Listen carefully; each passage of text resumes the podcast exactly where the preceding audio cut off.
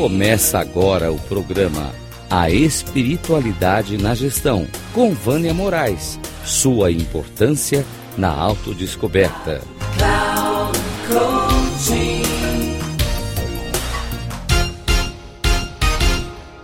Olá, Vânia Moraes Troiano aqui novamente. E hoje nós vamos falar sobre a solidão ou a solitude. O que você escolhe? Muito se fala sobre a solidão e solitude. E a solidão é quando eu estou só e não consigo me perceber como alguém que se preenche. Eu posso estar com várias pessoas à minha volta e ao mesmo assim eu me sinto sozinho. E a solitude é quando não se tem medo do silêncio, é gostar de estar consigo mesma. Paul Tillich, um filósofo, conceitua a solitude como um momento que a mente se tranquiliza e uma pessoa consegue entrar em contato com a sua própria essência.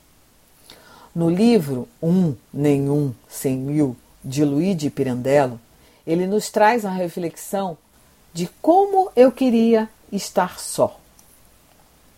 E aí sim começa. Eu queria estar só de um modo inusitado, totalmente novo, o oposto do que vocês pensam, isto é, sem mim e, portanto, como um estranho por perto. Isso já lhes parece um primeiro sinal de loucura? Talvez porque não tenham refletido bem. Pode ser que a loucura já estivesse dentro de mim. Não nego, mas peço que acreditem que o único modo de estar realmente só é este que lhes digo. A solidão nunca está com você. Ela, ela sempre está sem você. E, portanto, ela só é possível na presença de algo estranho. Lugar ou pessoa que seja que o ignore completamente e que você desconheça totalmente, de modo tal que a sua vontade e o seu sentimento fiquem suspensos e perdidos numa incerteza angustiosa e cessando toda a afirmação de sua pessoa. Cesse também a própria intimidade da sua consciência. A verdadeira solidão está em um lugar que vive por si e que para você não tem nem voz nem feição, onde o estranho é você. Assim, eu queria estar só, sem mim, quero dizer, sem aquele mim que já conhecia ou pensava conhecer. Sozinho, como um certo estranho que eu já sentia obscuramente. Não poder afastar para longe que era eu mesmo, o estranho inseparável de mim. Eu percebia apenas um, e esse mesmo um ou uma eu percebi apenas um.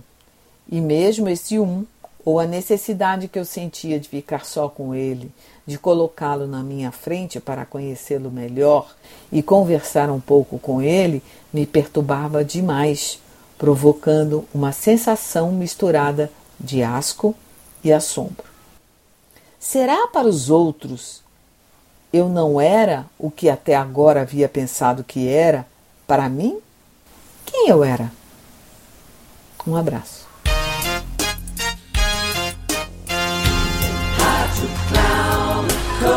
Chegamos ao final do programa A Espiritualidade na Gestão, com Vânia Moraes. Sua importância na autodescoberta.